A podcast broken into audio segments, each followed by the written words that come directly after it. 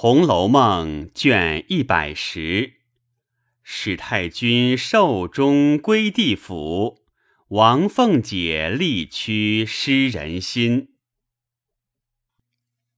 却说贾母坐起说道：“我到你们家已经六十多年了，从年轻的时候到老来，福也享尽了。自你们老爷起，儿子孙子也都算是好的了。就是宝玉呢，我疼了他一场。”说到那里，拿眼满地下瞅着。王夫人便推宝玉走到床前。贾母从被窝里伸出手来，拉着宝玉道：“我的儿，你要争气才好。”宝玉嘴里答应。心里一酸，那眼泪便要流下来，又不敢哭，只得站着，听贾母说道：“我想再见一个重孙子，我就安心了。我的兰儿在哪里呢？”李纨也推贾兰上去，贾母放了宝玉，拉着贾兰道：“你母亲是要孝顺的，将来你成了人，也叫你母亲风光风光。”凤丫头呢？凤姐本来站在贾母旁边，赶忙走到眼前说。在这里呢。贾母道：“我的儿，你是太聪明了，将来修修福吧。我也没有修什么，不过心实吃亏。那些吃斋念佛的事，我也不大干，就是旧年叫人写了些《金刚经》，送送人。”不知送完了没有？凤姐道：“没有呢。”贾母道：“早该施舍完了才好。我们大老爷和珍儿是在外头乐了。最可恶的是使丫头没良心，怎么总不来瞧我？”鸳鸯等明知其故，都不言语。贾母又瞧了一瞧宝钗，叹了口气，只见脸上发红。贾政知是回光返照，急忙进上参汤。贾母的牙关已经紧了，合了一回眼，又睁着满屋里瞧了一瞧。王夫人、宝钗上去，轻轻扶着；邢夫人、凤姐等便忙穿衣。地下婆子们已将床安设停当，铺了被褥。听见贾母喉间略一响动，脸变笑容，竟是去了，享年八十三岁。众婆子急忙停床，于是贾政等在外一边跪着，邢夫人等在内一边跪着，一齐举起哀来。外面家人各样预备齐全，只听里头信儿一传出来，从荣府大门起至内宅门。扇扇大开，一色净白纸糊了。笑棚高起，大门前的牌楼立时竖起，上下人等登时成服。贾政报了丁忧。礼部奏闻：主上深仁厚泽，念及世代功勋，又系元妃祖母，赏银一千两，与礼部主祭。家人们各处报丧，众亲友虽知贾氏事败，今见圣恩隆重。都来探丧，择了吉时成殓，停灵正寝。贾赦不在家，贾政为长，宝玉、贾环、贾兰是亲孙，年纪又小，都应守灵。贾琏虽也是亲孙，带着贾蓉。尚可分派家人办事，虽请了些男女外亲来照应，内里邢王二夫人、李纨、凤姐、宝钗等，是应灵旁哭泣的。尤氏虽可照应，她自贾珍外出，依住荣府，一向总不上前。且又荣府的事不甚安恋，贾蓉的媳妇更不必说了。惜春年小，虽在这里长的，他与家事全不知道，所以内里竟无一人支持。只有凤姐可以照管里头的事，况又贾琏在外做主。里外他二人倒也相宜。凤姐先前仗着自己的才干，原打量老太太死了，她大有一番作用。邢王二夫人等本知他曾办过秦氏的事，必是妥当，于是仍叫凤姐总理里头的事。凤姐本不应辞。自然应了，心想：这里的事本是我管的，那些家人更是我手下的人。太太和甄大嫂子的人本来难使唤些，如今他们都去了。银项虽没有了对牌，这种银子是现成的，外头的事又是他办着。虽说我现今身子不好，想来也不至落包贬，必是比宁府里还得办些。心下已定，且待明日接了三，后日一早便叫周瑞家的传出话去，将花名册取上来。凤姐一一的瞧了。统共只有男仆二十一人，女仆只有十九人，余者俱是些丫头，连各房算上也不过三十多人，难以点派差事。心里想到：这回老太太的事，倒没有东府里的人多。又将庄上的弄出几个。也不负差遣。正在思算，只见一个小丫头过来说：“鸳鸯姐姐请奶奶。”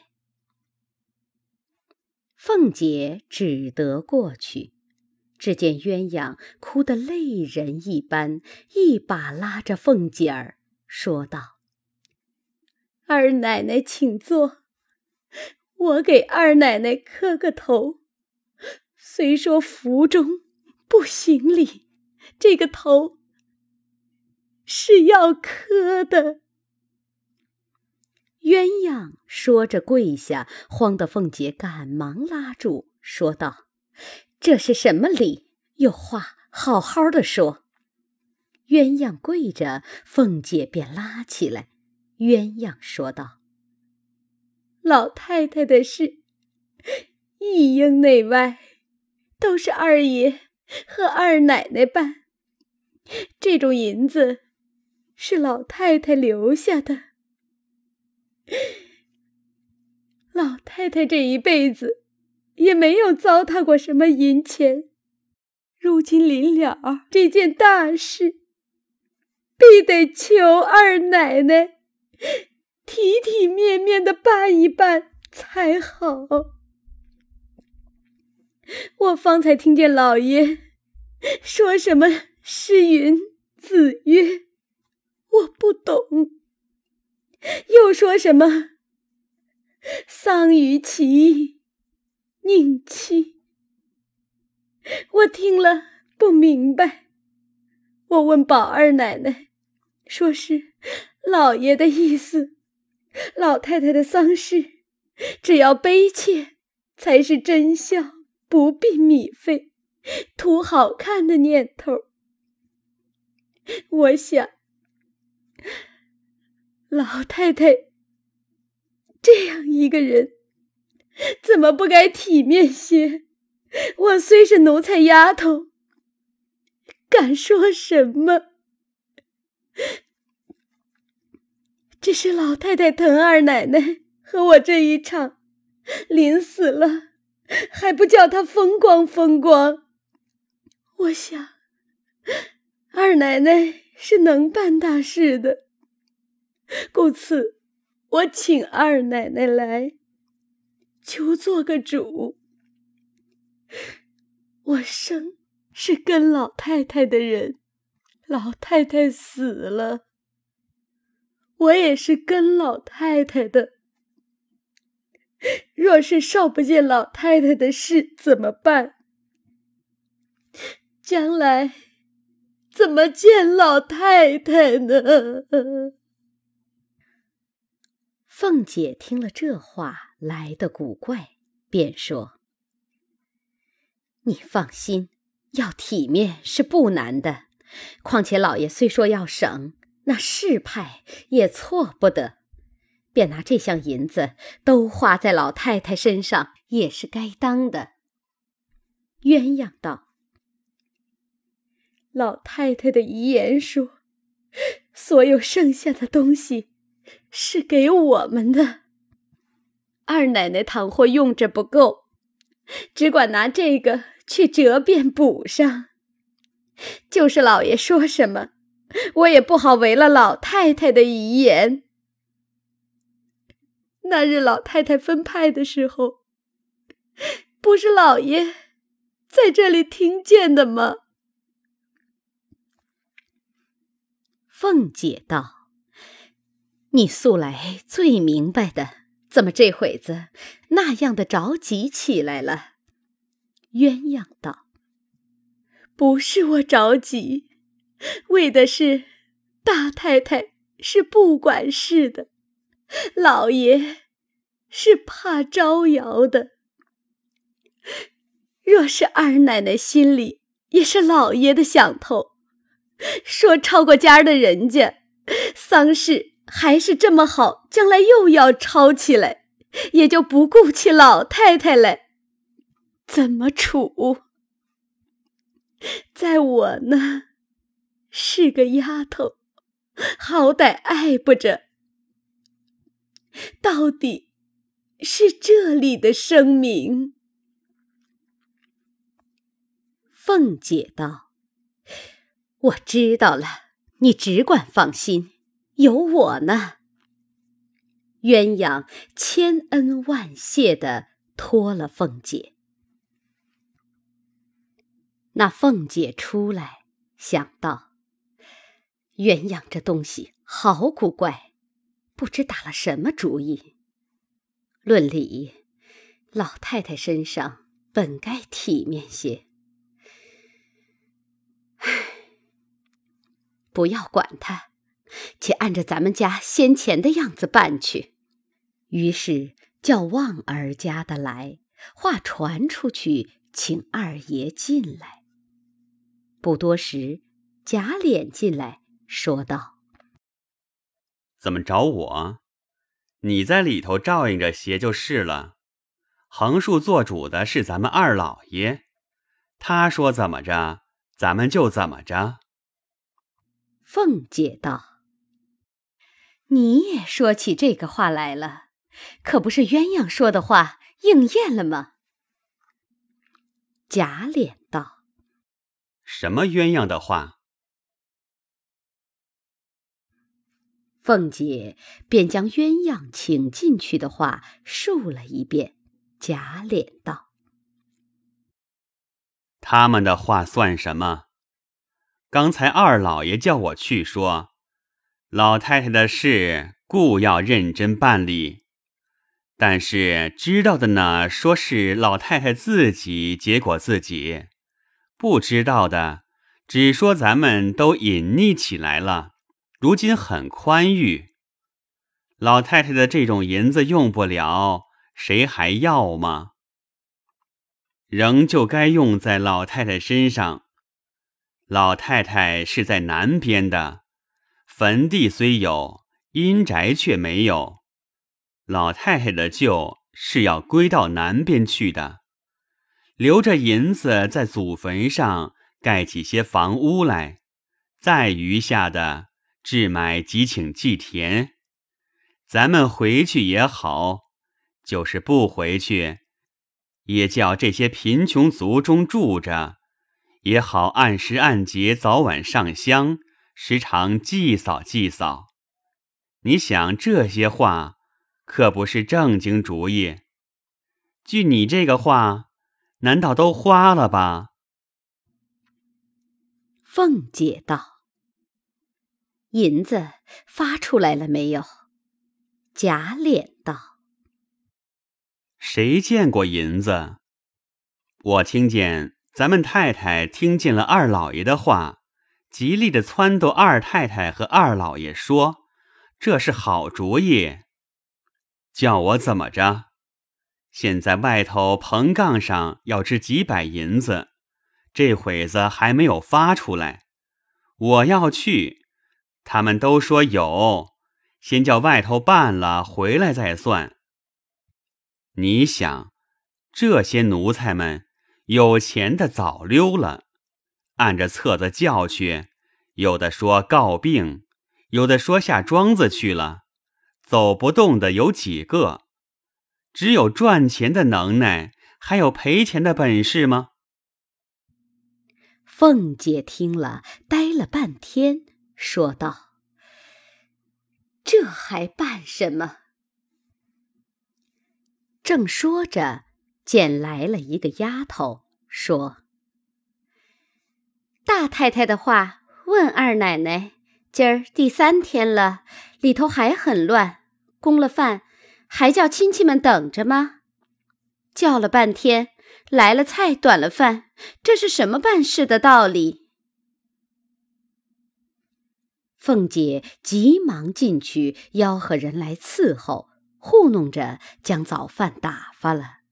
偏偏那日人来的多，里头的人都死眉瞪眼的，凤姐只得在那里照料了一会子，又惦记着派人赶着出来，叫了旺儿家的传齐了家下女人们，一一分派了。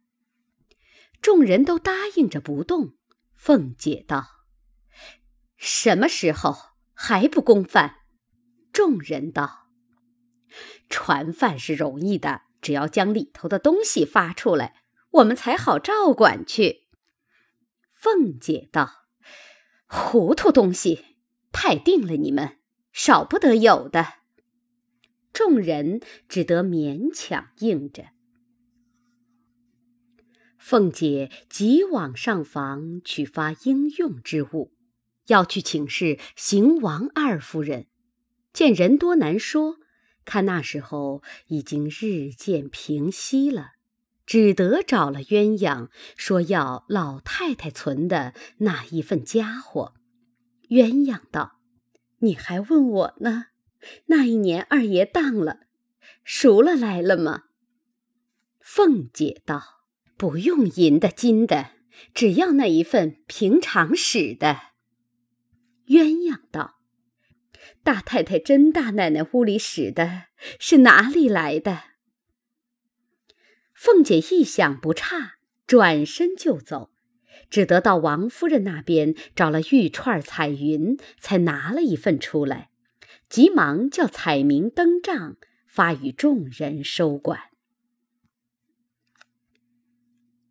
鸳鸯见凤姐这样慌张，又不好叫她回来，心想：她头里做事何等爽利周到，如今怎么掣肘的这个样儿？我看这两三天一点头脑都没有，不是老太太白疼了她吗？哪里知邢夫人一听贾政的话。正合着将来家计艰难的心，巴不得留一点子做个收局。况且老太太的事原是长房做主，贾赦虽不在家，贾政又是拘泥的人，有件事便说，请大奶奶的主意。邢夫人素知凤姐手脚大。假脸的闹鬼，所以死拿住不放松。